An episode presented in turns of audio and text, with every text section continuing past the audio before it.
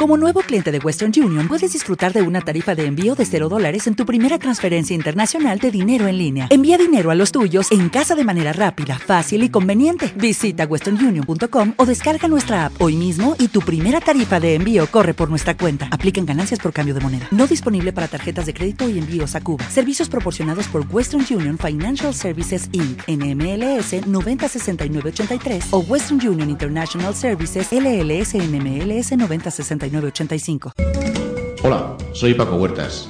Te espero todos los lunes de 7 a 9 de la tarde en un programa de turismo, sostenibilidad, donde hablaremos del sector y te llevaremos a los rincones más desconocidos y singulares.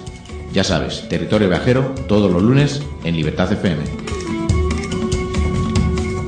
Pues uno que viaja mucho, ha hecho un montón de radios por un montón de, de programas de radio, quiero decir, por un montón de lugares, pero para mí hoy es un día muy especial por dos razones. Primero porque estamos en la tierra de mis padres, que son de aquí, de un pueblo de al lado, y segundo porque estamos hablando, vamos a hablar de turismo aéreo, vamos a hablar de aeronáutica y vamos a hablar de todo lo que conlleva el tener un aeródromo como el de Lillo, que es el que nos acoge hoy, y eh, pues todas las actividades que se pueden desarrollar dentro del aeródromo.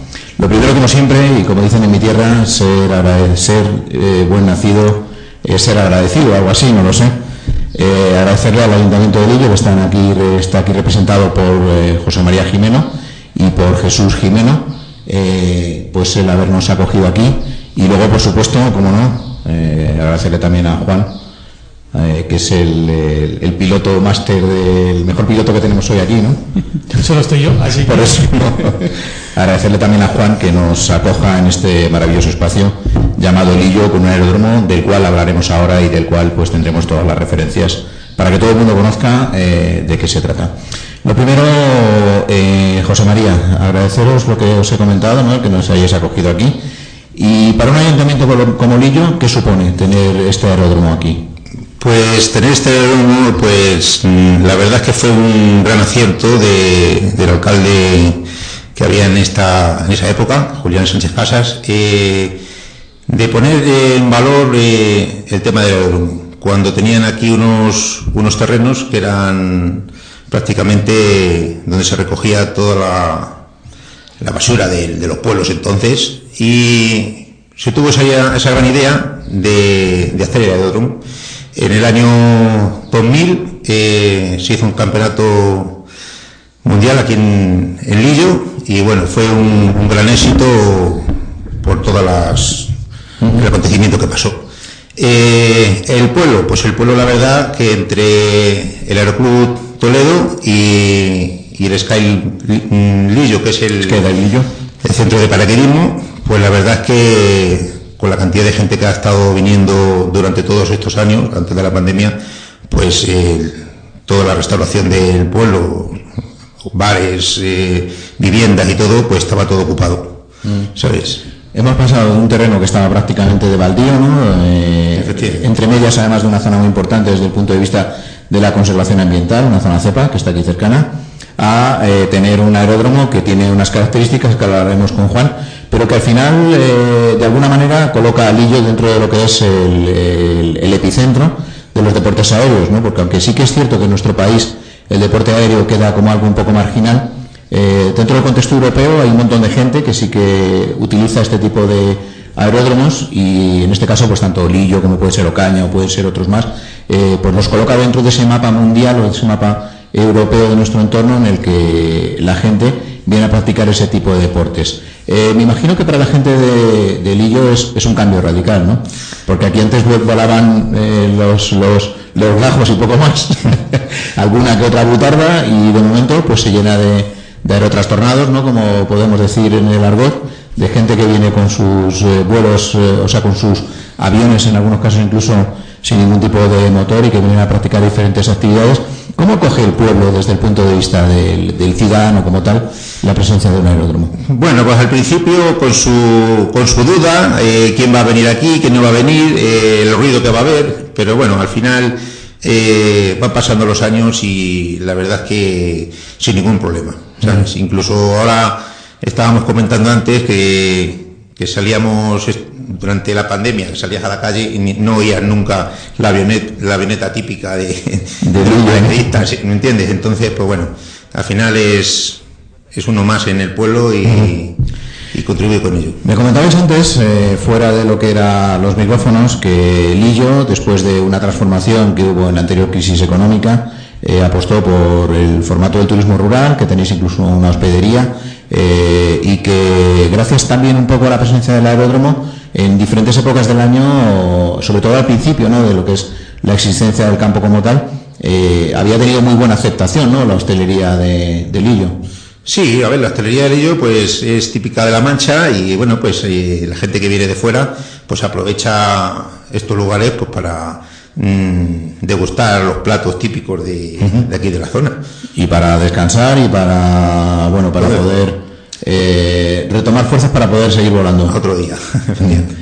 Eh, vosotros, desde el punto de vista del reto turístico en Lillo, ¿cuáles son un poco los, eh, digamos, los recursos que podemos disponer para esta gente que viene aquí a Lillo y dice, bueno, pues eh, a lo mejor hay alguno que vuela, pero hay otra gente que no vuela. Eh, ¿Qué podemos ver aquí a nuestro alrededor que digamos, eh, tenemos una oferta complementaria asociada al producto turístico o al producto, en este caso, aeronáutico? Bueno, pues aquí la verdad que en su día, como se apostó por el tema del aeródromo, era un potencial que se podía mm, explotar.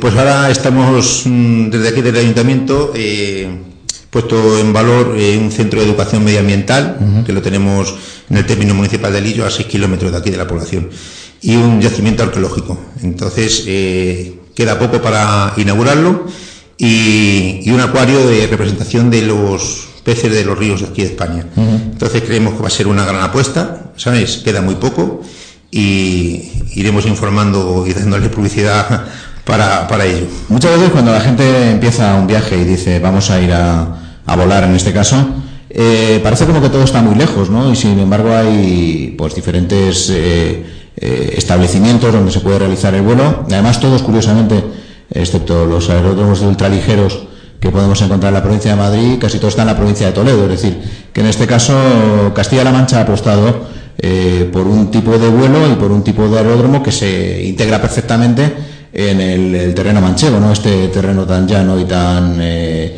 eh, favorable, ¿no? Para este tipo de práctica de vuelo. Favorable, favorable.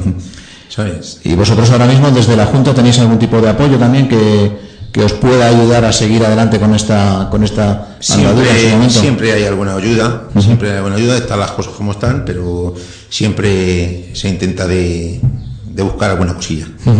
Eh, me imagino que la corporación municipal y todo lo que es el, eh, pues el, conjunto de las autoridades del pueblo habéis probado el vuelo. Bueno, todavía no? quedan algunos, todavía quedan algunos de probar el vuelo. Un poquito de, reparo.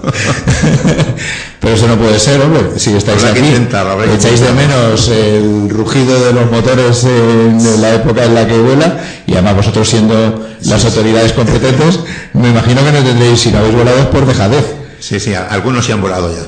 ¿Y cuál es la, percepción cuando se bajan? Bueno. ¿Subidos o, tienes que venir conmigo la próxima vez? Una experiencia buena, según dicen, buena. José María, sabemos que tienes eh, mucha prisa y que nos has atendido aquí de una manera casi, casi súper veloz. Eh, te liberamos de que estés aquí con nosotros y que tengas éxito en la reunión que tienes y te emplazamos a que, lógicamente, cualquier avance que haya dentro de lo que es eh, pues el Lillo y, todo lo que vayas haciendo, por favor nos lo haces saber aquí en Territorio Viajero. Sabes que estos son vuestros micrófonos. Y nada, pues agradecer vuestra visita y, y que bueno, casi ha sido un poco rápida, como dice aquel. Pues nada, muchas gracias José María y que se siente Jesús en representación del ayuntamiento. Pero nos vamos a ir ya a lo que es la fase de vuelo como tal y tenemos con nosotros a Juan Marcos eh, Manrique, que es eh, ni más ni menos que piloto privado de aviación, remolcador de aviones, piloto ultraligero, piloto planeador, piloto de drones, o sea que tú pilotas eh, todo lo que se te menea, ¿no? Bueno, todo lo que vuela, todo, lo, que, vuela. Todo lo que vuela. Juan, así entre nosotros, mm, ¿qué le pasa a nuestro país? para teniendo las mejores condiciones para la práctica, por ejemplo, el vuelo sin motor? y teniendo uno de los de una de las climatologías más favorables para la práctica de cualquier tipo de, de vuelo, estemos tan al remolque, nunca mejor dicho, dentro de lo que es el contexto europeo. Sí, efectivamente, desgraciadamente o infelizmente tenemos muy pocas licencias de vuelo en comparación con otros países eh, de Europa como puede ser eh, Alemania o, Francia. Y sí es cierto que efectivamente esas condiciones que se dan aquí en, España y en concreto en, Castilla-La Mancha y hoy aquí en Toledo, pues evidentemente no lo tienen en, Francia ni lo tienen en Alemania. Por eso muchos de los alemanes y muchos de los franceses pues hacen sus temporadas aquí. Incluso eh, hace poco en este mismo aeródromo, hace escasamente dos semanas, tuvimos al Club de eh, una gente de, pues, del norte de España, que estuvieron con, nosotros acompañándonos precisamente porque vienen en sus en su vacaciones a volar aquí precisamente a, Lillo por esas condiciones que tenemos aquí en, esta, en esta maravillosa tierra. Vamos a hacer un poco un recorrido porque hay diferentes modalidades y no queremos dejarnos ninguna. Eh, estamos hablando de, en este caso, vuelo sin motor, que es una de las modalidades eh, quizás más demandadas por las características del territorio eh, vamos a empezar un poco por el principio. Cuéntanos un poco cómo es este aeródromo. Aquellos que tengáis la ocasión de ver las imágenes, pues veréis que estamos con algún planeador de fondo y con algún otro eh, avión, incluso alguno visto por ahí que es de, trabajos agrícolas, ¿no? Eh, pero cuéntanos un poco cómo es el aeródromo para que nos vayamos haciendo una, a la idea todos aquellos que, que tengan intención de acercarse a vosotros, qué es lo que nos vamos a encontrar.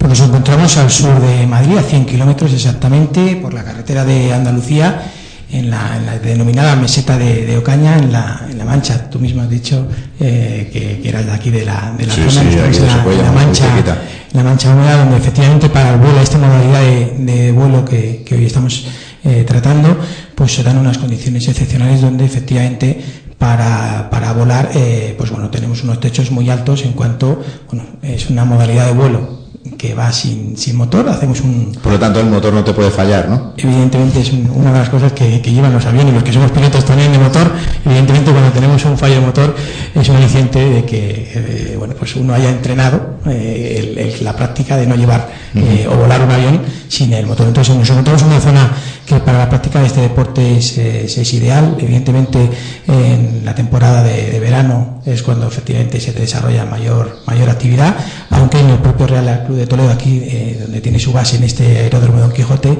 eh, bueno, pues eh, será también escuela de vuelo durante todo, durante todo el año. Tenemos unas, unas, instalaciones, bueno, estamos ahora mismo haciendo este programa desde, desde el hangar, donde tenemos aquí el, avión remolcador, tenemos aviones de, de motor, avionetas, y luego tenemos planeadores incluso tenemos aquí a nuestra izquierda un, un motoplaneador, es decir, que es un, planeador que también es autónomo en cuanto al despegue, y tenemos unas instalaciones, la verdad, que bastante... bastante ¿La pista de qué, distancia estamos hablando? Tenemos eh, una pista de, asfalto de 750 metros y también tenemos una paralela eh, de tierra, también de las mismas... ¿Y cuál es la orientación?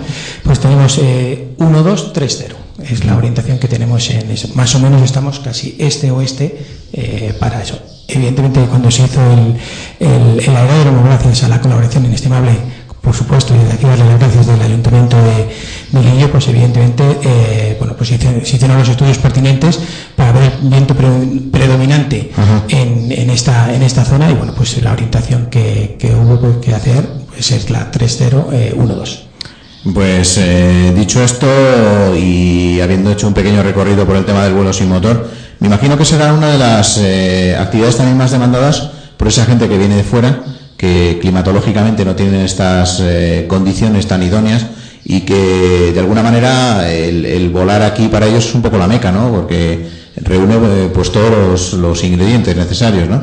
¿Cómo es ese contacto de la gente que viene de fuera con el aeródromo de Lillo o cómo es esa captación de gente que viene de fuera?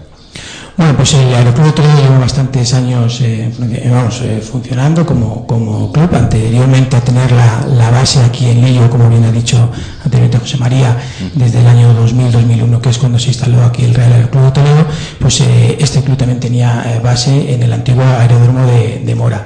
Evidentemente es un club que tiene bastante, bastante solera y bueno, tampoco somos muchos. Y entonces, pues, ¿Cuántos sois ahora mismo en el aeroclub? En el club estamos alrededor de 105 socios activos eh, practicando, practicando el vuelo, el vuelo a vela.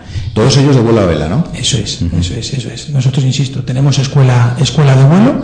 Aquí cualquiera que, que venga puede puede aprender a, volar.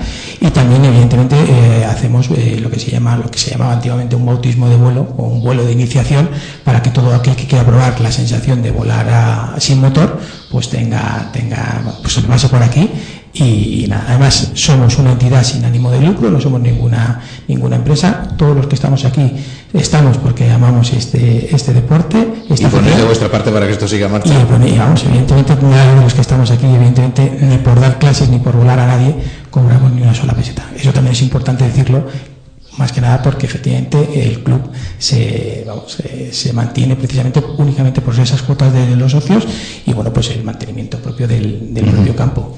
Y tú como remolcador, que eres el que estás en contacto prácticamente con todos los pilotos, aparte de eh, al inicio del vuelo, me imagino que durante el vuelo y, sobre todo en esa fase tan complicada que es el tema del remolque, eh, ¿cuál es la sensación de, esta gente cuando llega aquí, ven unas instalaciones que están a la altura de las circunstancias, porque no es eh, ningún campo improvisado?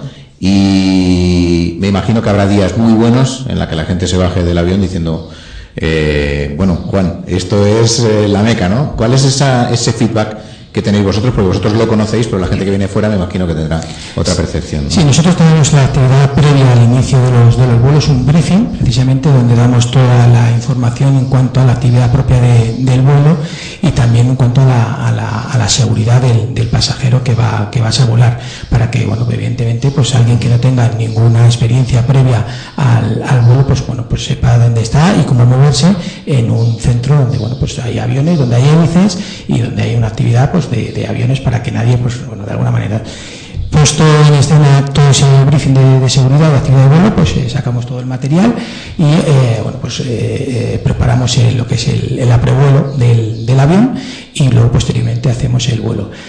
nosotros para todo aquel que es su primera, vamos, su primer, su primer vuelo, ese bautismo la primera vez que vuela, tenemos una especial atención, más que nada porque bueno, pues lo que hay que hacer ese primer vuelo que normalmente puede ser que la gente también vendrá un poco nerviosa es un que no controlamos eh, eh, pues la parafernalia aeronáutica también eh, hace que poco a poco esa tensión al principio suba y luego se vaya relajando, ¿no? Pero depende mucho de vuestra atención para que eso sea así, ¿no? Porque si no, al final el, el, pasajero se sube un estado de nervios que vamos. Impone, impone un poco. Evidentemente, eh, una vez que estás en el aire, te, te relajas y se adrenalina por las vueltas.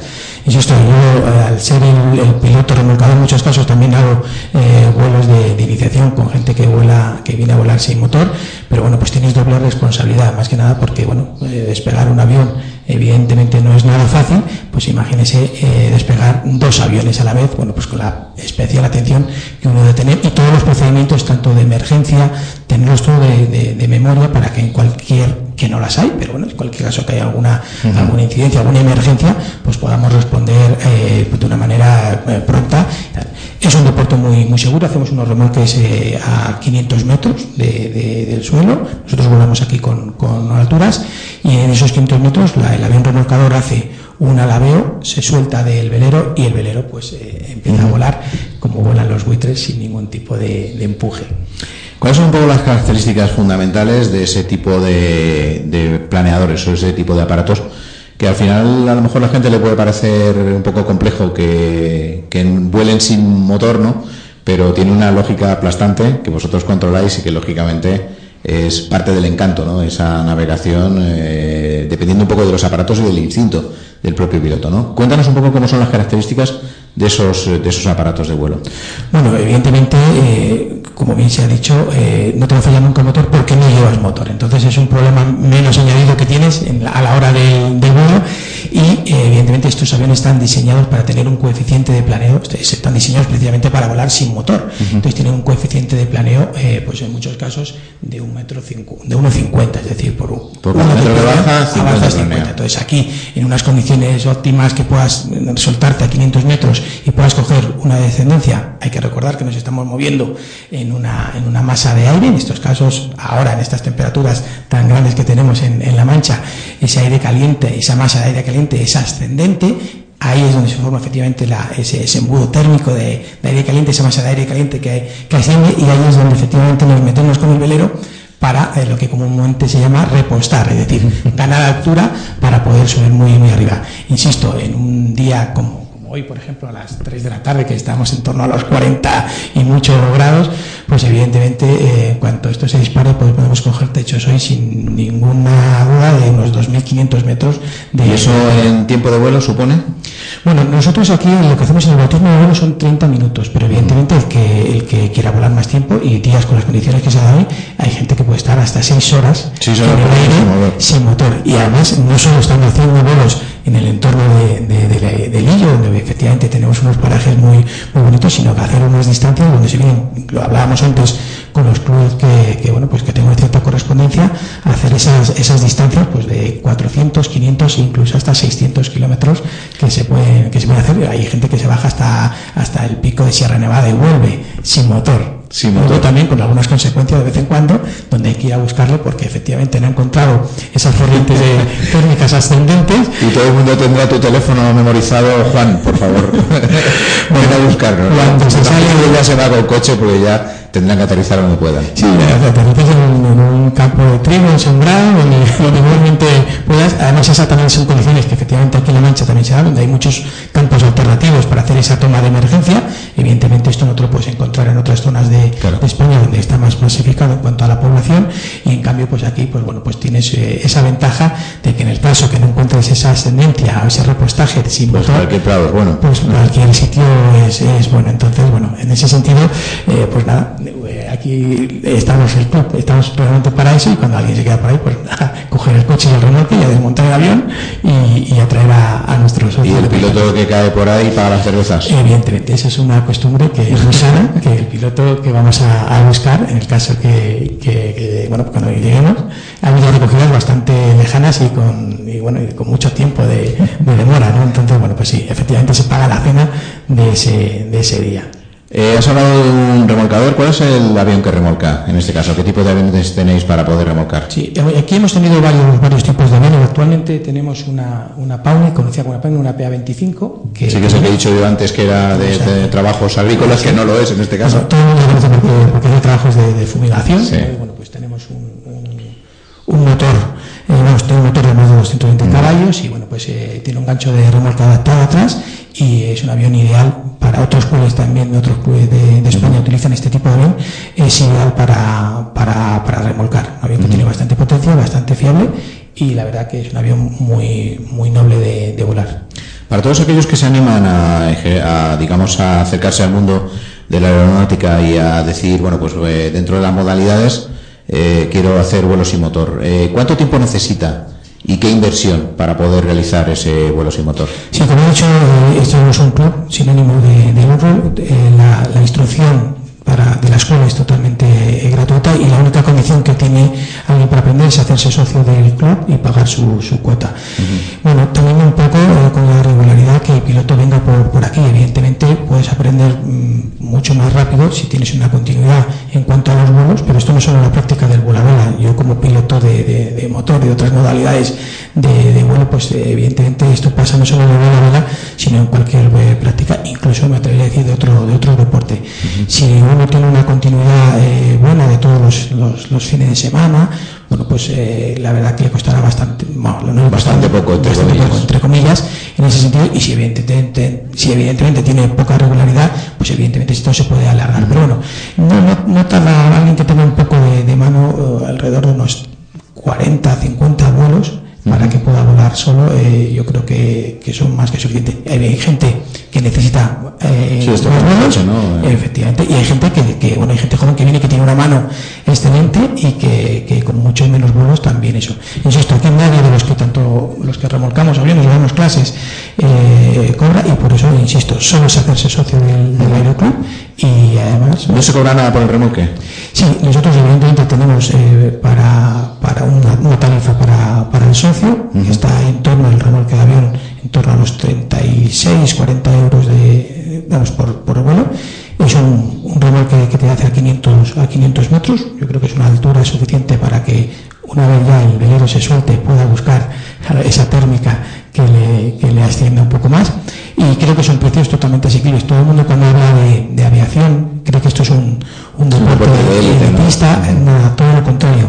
Esto un, vamos, insisto, yo creo que la cuota de socio para entrar está en torno a los 180, 200 euros, eh, que es la cuota, luego la cuota de anual que pagas por, por los servicios del club, y luego, pues insisto, el remolque del avión que está en torno a los 40 y si alguien quiere comprarse un velero, ¿de qué inversión estamos hablando? Que al final casi todos los veleros son compartidos, ¿no? Es decir, lo compran entre varios y lo vuelan entre varios. Sí, nosotros aquí tenemos una flota propia del, del, club, tenemos aviones a motor, tenemos motoveleros, tenemos veleros puros y luego también tenemos socios que también tienen su, su avión eh, en propiedad eh, de, manera, de manera privada.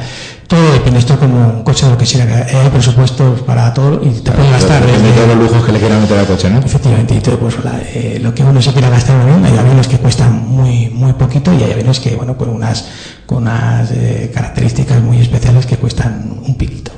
Jesús nos está escuchando y me imagino, ¿tú eres de los que ha volado o de los que no ha volado? Yo volé... ¿Cuánto puedo acercar el micrófono, por favor?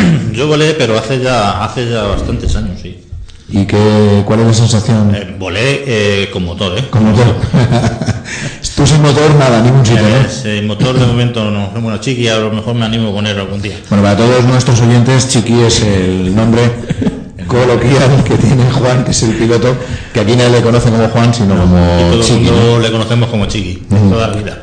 Me imagino que los escolares en, Lillo tendrán cierta curiosidad ¿no? por el aeródromo. Eh, ¿Se hacen visitas para que ellos conozcan el aeródromo y se familiaricen con eh, lo que tienen aquí al lado? Sí, se han hecho eh, varias visitas por parte del, colegio, antes de la pandemia, claro, y cuando más lo hemos promocionado son en las fiestas, las fiestas patronales, pues con colaboración con ellos, pues hay un día o dos de puertas abiertas y pueden venir eh, chicos de colegio como cualquier persona del pueblo. Les enseñan, lo suben, les dan una vuelta y bueno, la gente muy muy muy contenta. Sí. ¿Y después de cuánto? ¿20 años ya que llevas ¿no? con el aeródromo? en el 2000 se inauguró, sí, con un campeonato mundial. Después de 20 años y esperando que la pospandemia sea más positiva, eh, ¿Cuál es la expectativa del ayuntamiento en cuanto a lo que es la recuperación de vuelo y esas eh, delicatessen de las que nos hablaba eh, José María antes, de recuperación del turismo? pues nosotros lo que tenemos, como José María ha dicho, es, un proyecto muy, muy avanzado que tenemos para el turismo rural y con respecto a, renacer el aeródromo, pues esperemos de que poco tiempo esto vuelva otra vez a, lo que era, a, ver gente, a ver eh, paracaidistas tirándose, a ver eh, naves volando. Una de lo que llevábamos, pues, pues 18, 20 años hemos estado pues muy agradecidos al aeródromo y, muy contentos con la gente que viene aquí a, al ¿Ha habido matrimonios mixtos? Es decir, voladores y no voladores, o eso ya lo dejamos a, a la historia particular de cada uno. ¿Es chiquito que estás por aquí va el tiempo? chiqui, no sé. hay de todo, hay de todo. bueno, ¿y los chavales, ha habido alguno de los chavales del pueblo que haya decidido volar o al final eh, no, no termina de encajar la gente con el aeródromo? Mm, ¿Hay, voladores de aquí del pueblo? Ha venido gente a volar, a, como bien ha dicho eh, Jesús, a, saltar en paracaidismo y a volar a vela, pero bueno, no ha habido esa, ese acercamiento tan... tan... Sí, de, de, decir, soy uno más de ellos, de momento no. Bueno, pues eso hay que trabajarse más. Pues hay que decir lo que yo, aunque no soy natural de aquí, me considero, me considero de, aquí, llevo muchísimos años aquí, entonces por tanto, pues bueno, pues bueno. Bueno, tú podrías ser ya uno, prácticamente, el primero. Prácticamente aborigen. bueno, estáis invitados todos a, a, volar en cualquier momento, cualquier día venís por aquí. Bueno, yo te voy a decir que sí, vamos, y lo vamos a grabar y seguro, vamos, porque eh, llevo tantos años eh, volando por ahí con todo lo que se menea que creo que una de las pocas cosas que me queda es el vuelo sin motor, ¿eh? O sea que... Pues nada, Te digo que sí y ya, negociaremos. La invitación es extensible a todos los que estáis aquí. Bueno, aquí hay también otros voladores que le vamos a dar ahora paso. Eh, si, no te, si no te importa Jesús, les dejamos que entren a la Skydive. Sí, sí, sí. ¿Vale? Y ahora ya hacemos un pequeño diálogo aquí entre trastornados que es un poco lo que nos, lo que nos ocupa. Eh, desde el principio, eh, la vocación ha sido de vuelo sin motor, pero tenéis unas instalaciones ahora mismo compartidas con otro tipo de aeronaves que estoy viendo aquí, por ejemplo, que son del Infocam, e incluso pues eh, eh, saltadores ¿no? de Lillo, ¿no? que es el, otro socio, en este caso, eh, que ha compartido y es uno de los que más ha participado también en, lo que es la, la, evolución del propio campo. ¿no? Efectivamente, aquí estas instalaciones no solo las, las ocupa el Real Aeropuerto de Toledo, sino también estamos compartiendo con Esquerra Lillo y con el, el, Club Completo, que es quien hace la actividad de, vuelo, vamos, en este caso de la modalidad de paracaidismo. Entonces, evidentemente, y no, bueno, eh, somos los que estamos aquí de una manera más permanente, pero bueno, llega la temporada de, verano y compartimos también las instalaciones con el estimable, igual desde aquí le damos también las gracias el eh, Infocam para el, el, servicio de, vigilancia de incendios de, la Junta de Castilla-La Mancha, que también compartimos. Bueno, pues es importante también ese, ese espacio. Estamos hablando de gente que vuela y gente que en este caso que se tira, ¿no? Porque al final eh, el vuelo a vela con un coeficiente de planeo de 60 o de 51 no es lo mismo que cuando uno llega, se sube un avión y te dicen que tienes que saltar con un cacho de tela en la espalda, ¿no? Básicamente es ese un poco el resumen. Y estamos hablando, yo creo que antes Isidoro, que es la persona que está aquí sentada, cuando hablaba de los 2.000 metros de ese coeficiente de planeo y de esas horas volando, pues me imagino que Isidoro se estaba haciendo una idea de lo que sería volar tanto tiempo, eh, en este caso saltando en caída libre. Tenemos con nosotros a Luisa Gómez, que es, eh, forma parte del equipo de mantenimiento de Skydive Lillo, e Isidoro Ramón, que es eh, también forma parte del equipo de mantenimiento y de Gran Control. ¿Me equivoco? Gran Control. Exactamente, eso es. Yo soy la persona que se encarga de vigilar que todo vaya bien desde tierra en el aire. Pues eh, prácticamente el controlador. Eh, Skydive Lillo es una de las empresas que quizás más... Ah, bueno, Skydive Madrid, perdón. Eh, estoy yo aquí con Skydive Lillo y me he venido de arriba, pero bueno, a tiempo estamos de corregir, que es Skydive Madrid y aquí me lo ha dicho Isidoro. Eh, Luisa, Skydive Madrid una de las actividades que quizás, eh, según nos comentaba antes Jesús y José María, una de las actividades más demandadas es el bautismo en tándem de paracaidismo. Eh, cuéntanos cómo es vuestra empresa, lo primero.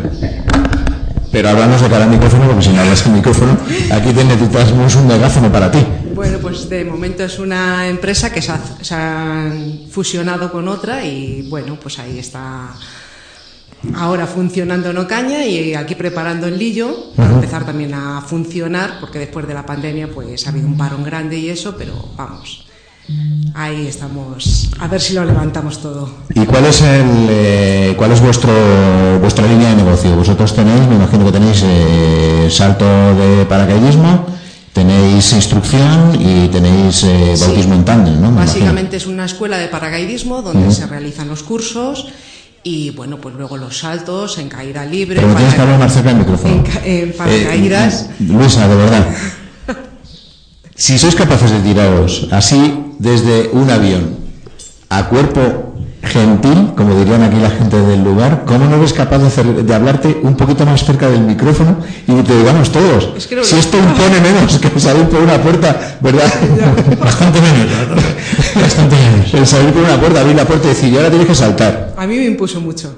Sí. Sí, porque no me lo esperaba y fue una gran sorpresa por parte de mis compañeros y la verdad es que la primera vez fue impactante. O sea, no sabía qué tenía que hacer, mm, no sabía si escuchaba o no escuchaba al instructor, pero fue algo realmente maravilloso, la verdad.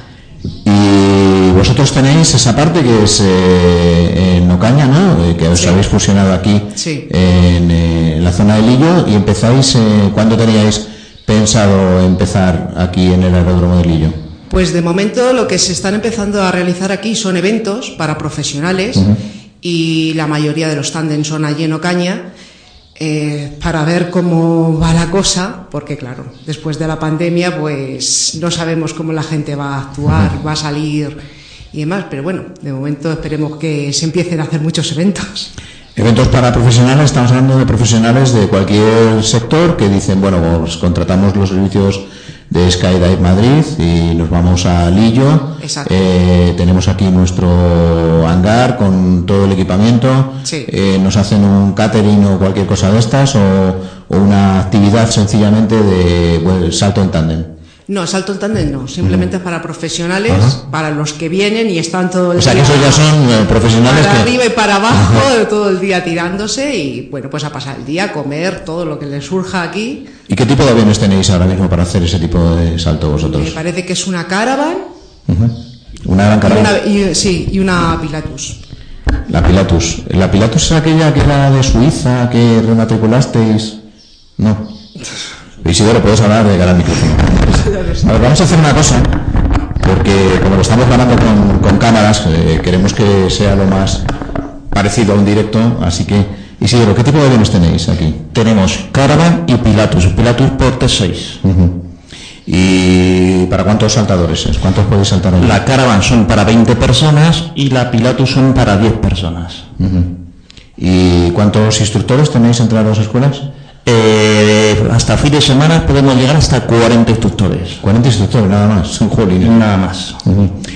Eh, ¿Por qué crees que ha tenido tanta aceptación el salto en tándem? Porque quizás dentro de lo que es el- el- el- las- todas las modalidades de vuelo, y hay unas pocas, desde eh, parapente, vuelo sin motor, piloto privado, ultraligero, avión ligero y demás, quizás el, salto en tándem es esa actividad que todo el mundo quiere hacer alguna vez en su vida.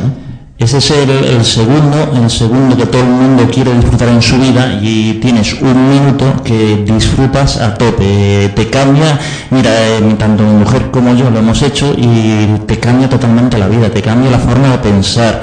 Eh, ¿Qué ocurre? Eh, todo el mundo quiere ese minuto de gloria y ese minuto de gloria, el- la adrenalina que quemas en el salto en se nota bastante.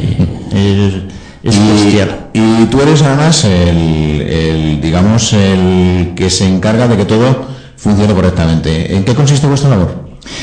Eh, mi labor de mantenimiento es que todo funcione eléctricamente bien y no haya nada. Y respecto al avión de Gran Control, es que todo lo que vea yo en tierra, decírselo a los pilotos y que todo vaya bien en el aire. Eh, si veo una cosa que no me gusta, eh, informa al piloto y el piloto decide de bajar o no bajar el avión. O sea, algo totalmente imprescindible, ¿no, Juan? Hombre, siempre toda la ayuda en tierra, a los que estamos en el aire, siempre efectivamente tener las referencias de lo que está pasando en, en tierra o alguien desde tierra mirar al cielo lo que pueda estar pasando en el aire, eso pues hombre, dos ojos, cuatro ojos ven más que dos ojos, entonces es, La comunicación me imagino que será con eh, walkie de banda aérea. efectivamente, este, hacemos una comunicación, esto es un aeródromo no, no, no controlado y hacemos eh, comunicaciones de aire a aire entre los pilotos. Luego, evidentemente, pues cada, cada- el aeroclub de Toledo tiene la frecuencia para, para sus aviones, bueno, la frecuencia que usamos en el campo y también pues el, el aeroclub, el Aircomproto o el Skydive Madrid, pues utiliza también sus sus frecuencias internas para también el desarrollo de su, de su actividad. Aquí estamos en frecuencia 123.375. ¿Y cómo se compagina, y me da igual quién de los dos eh, habléis, eh, cómo se compagina el que haya gente saltando y que haya gente volando sin motor? Porque me imagino que habrá un procedimiento muy claro, no habrá una zona Sí. de exclusión total para los veleros, porque si no, se puede llevar por delante a un Sí. saltador. Evidentemente, cuando hay actividad de paracaidismo, desde eh, la misma vertical de la, de, de la pista, tenemos un semicírculo de una milla y media al norte, que es la zona que está efectivamente reservada eh, a través de un NOTAN para, los, para el salto en paracaídas. Es una zona que no se puede que no se puede entrar, más que nada porque está efectivamente reservada para esa zona. Nosotros en la actividad del vuelo a vela utilizamos la parte sur de, las instalaciones del, del campo, es decir, desde la pista hacia el sur. También eh, informamos eh, por frecuencia aérea todos los tráficos que vengan de otros de otros campos, incluso eh, prácticas de, de- del aeródromo Cuatro Vientos, de las escuelas de vuelo que vienen aquí a hacer prácticas de tomas y despegue. Insistimos, todos los tráficos de, de, de niños son al sur, al sur en este caso, bien lo has comentado, tenemos una zona de especial protección Una zona cepa que tampoco se puede que tampoco se puede volar, entonces al sur de la laguna y los tráficos siempre sur. Siempre con la precaución y siempre pues en contacto con, de- con radio pues cuando tenga la actividad de ascenso y de descenso y de salto de paracaidismo de, de Madrid. Nosotros la verdad es que íbamos a venir hoy volando, íbamos a haber, haber venido en una Cessna eh, que al final pues ha habido eh, pues complicaciones de última hora que nos han hecho venir eh, por tierra. Eh, si alguien quiere venir, por ejemplo, desde Madrid hasta aquí o desde Casarrubios Hasta aquí, me imagino que las reglas de vuelo serán visuales, ¿no? Sí, aquí es un campo con unas reglas de, vuelo eh, visuales. Si sales de un aeródromo no controlado, evidentemente no sería necesario, aunque sí recomendado realizar un, plan de un plan de vuelo, pero en este caso si sales de Madrid cuatro vientos y vienes desde aquí, pues evidentemente... De Casarrubios igual, porque es un aeródromo también controlado. Casarrubios es la misma, ah, la misma, situación, es decir, un aeródromo no, no controlado, que tenga control interno, pero no está bajo el, control de, por ejemplo, en este caso, de que puede estar de, un aeropuerto de, AINA, y en, tanto cuanto que si uno viene de un aeropuerto no controlado, pues no necesita ese, ese plan de vuelo, simplemente avisar por, por radio de que de que te diriges aquí para que te den las instrucciones para entrar al, campo.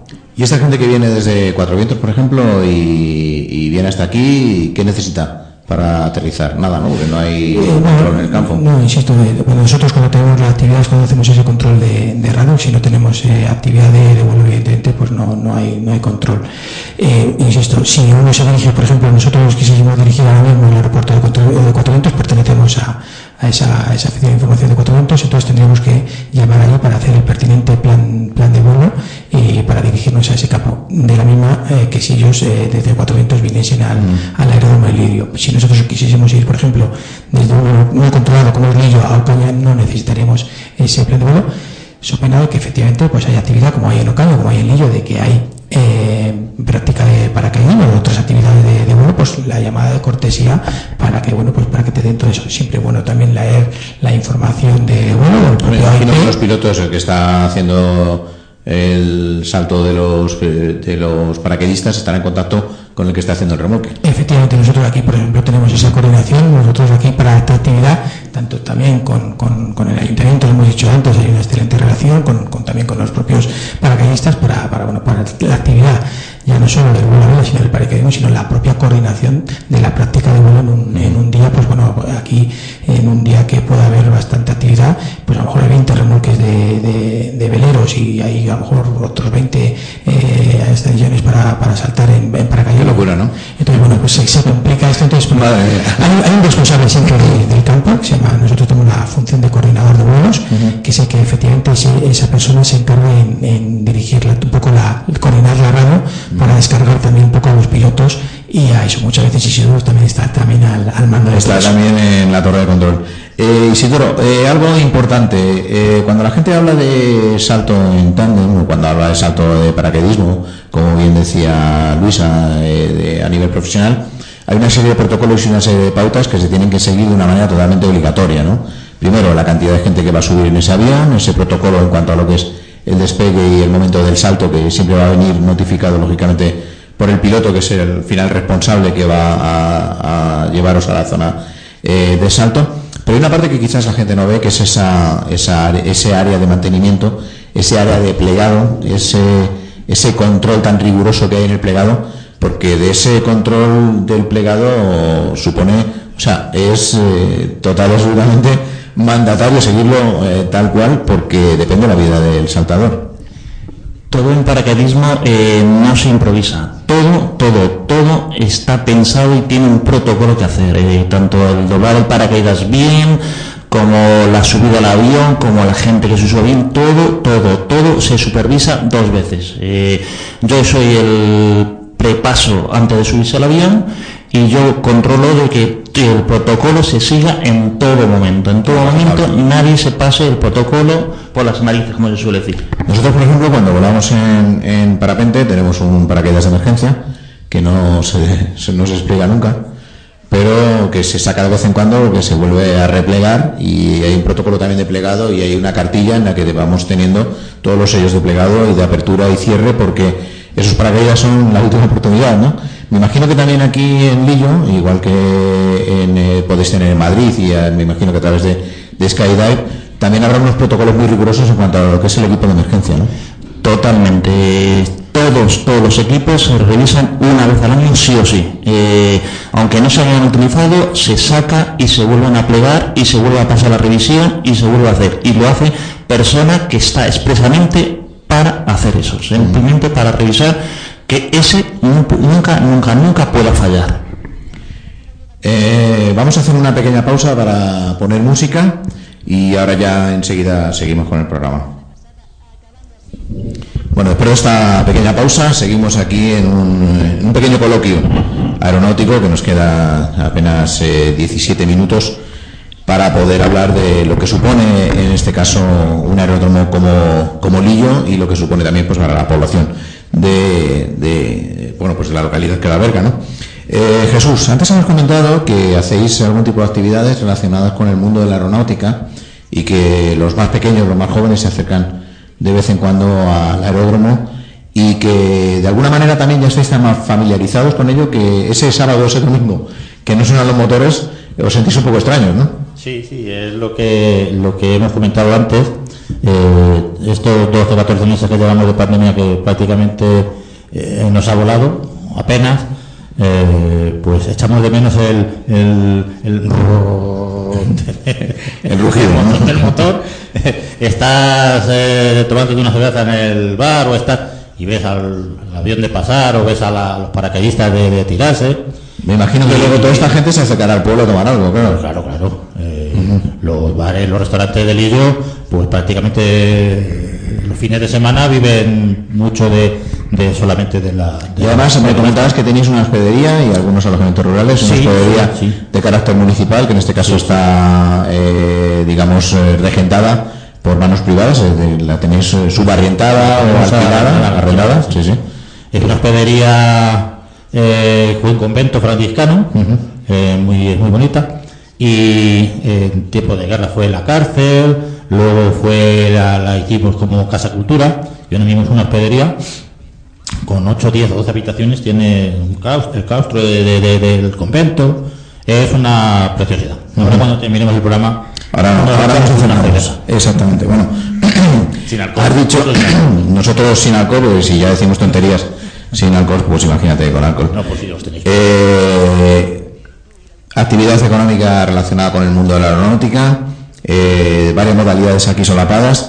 Eh, vamos a hablar de cosas un poco amenas y prácticas, ¿no? Eh, ¿Dónde ha sido el sitio más raro que habéis tenido que ir a, recoger un paracaidista? ¿Qué digas? ¿Pero cómo, ¿Pero cómo ha aterrizado ahí ese hombre o esa mujer? El sitio más raro en el patio de una casa. Iba a decir en el patio de una hospedería. en, el patio de, en el patio de una casa donde a lo mejor justamente no vivía nadie. ¿eh? Y hemos tenido que buscar por medio de otros paracaidistas haciendo fotos a los lugares y para sacar a, sacar a esa persona, claro. bueno, de todas maneras lo de no descartéis nunca lo de la hospedería porque aquí hay una frase en nuestro país que es no hay y seguramente que alguno será capaz de aterrizar ahí si no hay ninguna contrapartida económica que diga bueno pues tengo que, que tengo que, que aterrizar o sea que tengo que pagar algo una pequeña multa Juan el sitio más raro que digas y cómo ha podido aterrizar a ese hombre bueno, pues mire, eh, como raro, eh, detrás de la valla del mismo aeródromo. Estamos a, 10 metros de, la pista. Bueno, pues a 10 metros de la pista fuera de las instalaciones del aeródromo. Pero le hicisteis una revisión de ocular al piloto, ¿no? Bueno, hay veces que uno viene muy justo de, altura, con, con, sustentación. Con, efectivamente, con intención de llegar al campo y ajusta tanto que bueno que se ha quedado a, escasos unos metros. Pero bueno, hemos tenido también recogidas en Despeñaperros, en la Nava de, Ricomalillo, ahí en los montes de, Toledo y evidentemente, pues bueno, hay, hay infinidad de, anécdotas. ¿Hay algún título para ese piloto que digáis, eh, este es malo? Porque en la carretera, igual que hay domingueros, eh, aquí hay calamares, ¿no? Sí, sí. Además, eh, en este último mes eh, tenemos un, socio que, ha caído tres veces ya fuera del campo, lo cual, ya, bueno, pues efectivamente cada vez que sale, a los que estamos por aquí, pues bueno, ya llamamos a casa para decir a nuestras mujeres que vamos a llegar un poquito más. Un poquito más lo, lo cuento como. ¿Os habéis, planteado ir con casco por el campo? todavía no. Bueno, lo que sí hemos, hemos, dicho, y es una cosa importante que creo en cuanto a la seguridad del vuelo a vela que, que, que no hemos dicho, es que también llevamos paracaídas. Los claro, de vuelo a vela llevamos un, paracaídas porque en el caso de que haya, pues, por ejemplo, un fallo de estructura y el avión no, no, no pueda ser controlable, no pueda ser volable, pues podamos hacer el procedimiento de emergencia y saltar. Evidentemente, no se han dado muchos casos. Evidentemente, nosotros aquí, por ejemplo, bueno, este que lleva tres veces fuera del campo, dale tiempo. No, no, bueno, esperemos que no. Afortunadamente siempre ha, aterrizado y, bueno, y, la verdad que, que no, no como buena, bueno, no nos ha hecho nada, entonces eh, la verdad que, bueno, estamos de suerte con él. Eh, habéis eh, desde Skydive Madrid habéis hecho una apuesta, lógicamente, por, el, eh, por la modalidad que domináis. Skydive en inglés es la navegación eh, por el aire sin nada, ¿no? Ese, ese salto, ese, esa caída libre. ¿Cómo fue la decisión de decir, bueno, pues nos unimos a los del Lillo y tiramos para adelante? Me imagino que se correspondería con uno de los mejores momentos, ¿no? Que no es el momento actual. Eh, sí, esto fue anterior justamente a la pandemia. Eh, se decidió unificar para concretar toda la zona centro de España, unir las dos empresas que funcionábamos aquí en la zona centro y crear una empresa mucho más potente que, que tuviésemos toda esta zona centro muy bien controlada. Además, eh, ya has visto cómo está el aeródromo de cuidado. Está fenomenal el, tanto el césped que la persona que lo cuida eh, lo cuida totalmente de mantenimiento y gran control ¿no? de mantenimiento y gran control que está hablando con ustedes eh, fenómeno. Bueno, hay que decir, de todas maneras hay que decir, y uno que conoce un poco el mundo de la aeronáutica, que hay dos tipos de, de aeronáuticas, ¿no? La aeronáutica profesional, en la que todo está como muy pautado y hay una persona para cada cosa, y la aeronáutica de aficionado amateur en la que solo hay una cosa, hay solo una persona para todo, ¿no? Es decir, al igual que allí hay eh, uno para cada cosa, aquí todas las cosas son para el mismo, ¿no? Juan. Bueno, pues la verdad que aquí hacemos de todo. Realmente nosotros aquí estamos haciendo... Porque tú igual que vuelas, barra una nave. No, no, aquí es lo mismo empujas aviones que pues corres un plano o que efectivamente estás eh, limpiando las instalaciones propias del, del club. ¿Has saltado He saltado en paracaídas. ¿Has saltado en paracaídas? paracaídas, eh, además aquí con, con, Isidoro y con, y con Luisa, y la verdad que fue una sensación también muy, muy bonita. No como para repetir eh, muchas veces, efectivamente, que, que todos los, pilotos, son un poco reacios a saltar. Evidentemente, pues hay que estar, dicen los pilotos, ¿no? Ese, ese dicho que dicen que, que bueno, pues si la, el avión vuela, pues para qué saltar, ¿no? Pues claro, pues esa contradicción me lleva a mí, pero bueno, yo sí, efectivamente. Jesús comparte, Jesús comparte tu opinión, si hay cosas que vuelen, ¿para qué saltar? Sí, a mí me han invitado varias veces a saltar, pero siempre les he puesto alguna excusa. Me duele el brazo, me duele las piernas. De momento prefiero...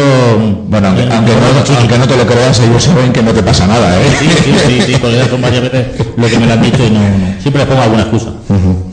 Eh, estamos en un momento en el que hay una recuperación de, pues de esta pandemia. Eh, hay un cambio de tendencia quizás muy marcado en el público en cuanto a que había un montón de valores y un montón de aspectos que prácticamente habían pasado desapercibidos, como era la educación ambiental, eh, esa, esa, esa sintonía con el territorio que prácticamente habíamos perdido y que nos habíamos quedado un poco ajenos, teniendo en cuenta que además somos un país eh, que hemos pasado en apenas dos generaciones de vivir todos del medio rural a vivir al medio urbano, prácticamente nos habíamos olvidado todo, ¿no? Eh, bueno, un país o un mundo, ¿no? ¿Vosotros creéis que puede ocurrir un poco lo mismo con el mundo de la aeronáutica y tú crees, Juan, que puede haber una, una reconciliación del ciudadano español con algo tan nuestro como la aeronáutica, porque además hay muchísima tradición histórica con la aeronáutica. Eh, evidentemente el autogiro, don Juan de la Cierva, que fue los pioneros, evidentemente. Eh, yo, yo, infelizmente, no en ese sentido no, no, no compartes. No, no, no creo que, que en España, la, ojalá me equivoque, ¿no? Pero efectivamente el arreglo que, que, los españoles han hecho al mundo de la aviación, evidentemente tenemos incluso una fundación Infante Orleán que todos los primeros de mes... hace poco hablando con ellos. Ajá, Pues eh, el presidente Carlos Valle también es socio de nuestro, de nuestro aeroclub y también piloto remolcador de, de aquí. Y tenemos una, infelizmente, la cultura aeronáutica en, en, en, España, a pesar, a pesar, tenemos un museo del aire en Madrid que, es, que es, una, que es una maravilla. Eh, no, no termina, yo creo que no termina, independientemente de las distintas modalidades de, de, de vuelo que tenemos no, no, no termina. No, no, tenemos pues, otros países de, de Europa, pues eh, he dicho antes Francia o, o, Alemania, donde estos campos que como el que tenemos aquí de vuelo estaría un montón de gente. Cada, estaría un montón de gente volando y, y tendremos instalaciones de estas cada 20 kilómetros. Pues estamos en julio, hay que decirlo también, ¿no? que bueno, sería una época en la que esto debería estar hirviendo de gente. Efectivamente, ¿no? bueno, también es cierto que eso que, que las infraestructuras que tenemos en España eh, son las que son y bueno, pues otros países donde tienen pues estas instalaciones pues en un, un radio de, de acción de apenas 20 o 30 kilómetros ¿no? entonces efectivamente nos falta un poquito y bueno, pues entendemos que también con el apoyo, no es el caso nuestro, con, con las autoridades, en este caso... Seguro que sí, Jesús tarde o temprano lo vais a encontrar ese momento en el que deje de dar excusas para volar sin motor y para saltar. Si Dios quiere, antes de este fin de semana Jesús tiene que haber, tiene que, José, Jesús, José María, tiene que haber volado, seguro. Jesús, un deseo para que todo esto vuelva a ser lo que era. Pues un deseo, pues que vuelva todo a la, normalidad como antes de, de, que seamos normales de nuevo, ¿no? bueno, que era normal antes de la pandemia, del no volverá a ser. Eh, yo qué sé, pues eh, que todo el mundo pues, pues vamos a, a, hacer lo que éramos, a salir, a, relacionarnos unos con otros y, y aquí el Lillo, pues eso, pues, que animar a la gente pues para que vuelva otra vez a, volar, a, saltar, y, y, a pasárselo bien. Isidoro, ¿dónde podemos estar en contacto con vosotros si alguien dice quiero hacer un salto en tándem? Vamos a ver, eh, tenemos una página web, skydivemadrid.com skydivemadrid.com y ahí tan fácil como apuntarse, pagar, volar. Fácil, eso es. y además tendréis el, placer de conocer a Isidoro, eh, que es el técnico de mantenimiento aquí en Lillo, a Luisa, que también ha estado aquí con nosotros. Jesús, muchas gracias por habernos acogido, gracias también a José María por haber estado aquí al principio. Y vamos a acabar con Juan, que es un poco el que nos ha abierto todo esto. Y, el que gracias al aeródromo de, o al, Club de Toledo eh, de Lillo, vaya, que nos ha acogido, gracias también a Gloria, que está fuera de aquí, pero que ha sido la que nos ha podido atender. ¿Y dónde podemos estar en contacto con vosotros si decidimos hacer vuelos y motor?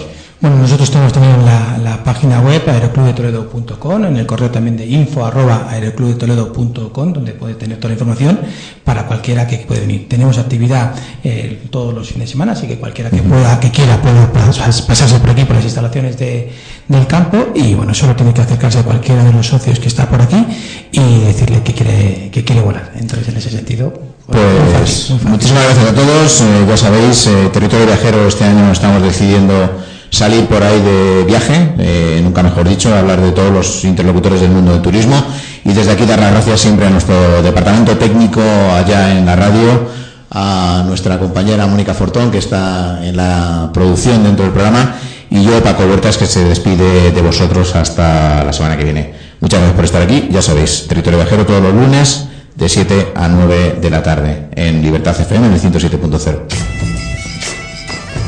Hola. Soy Paco Huertas. Te espero todos los lunes de 7 a 9 en Libertad FM, Territorio Viajero, tu programa de viajes.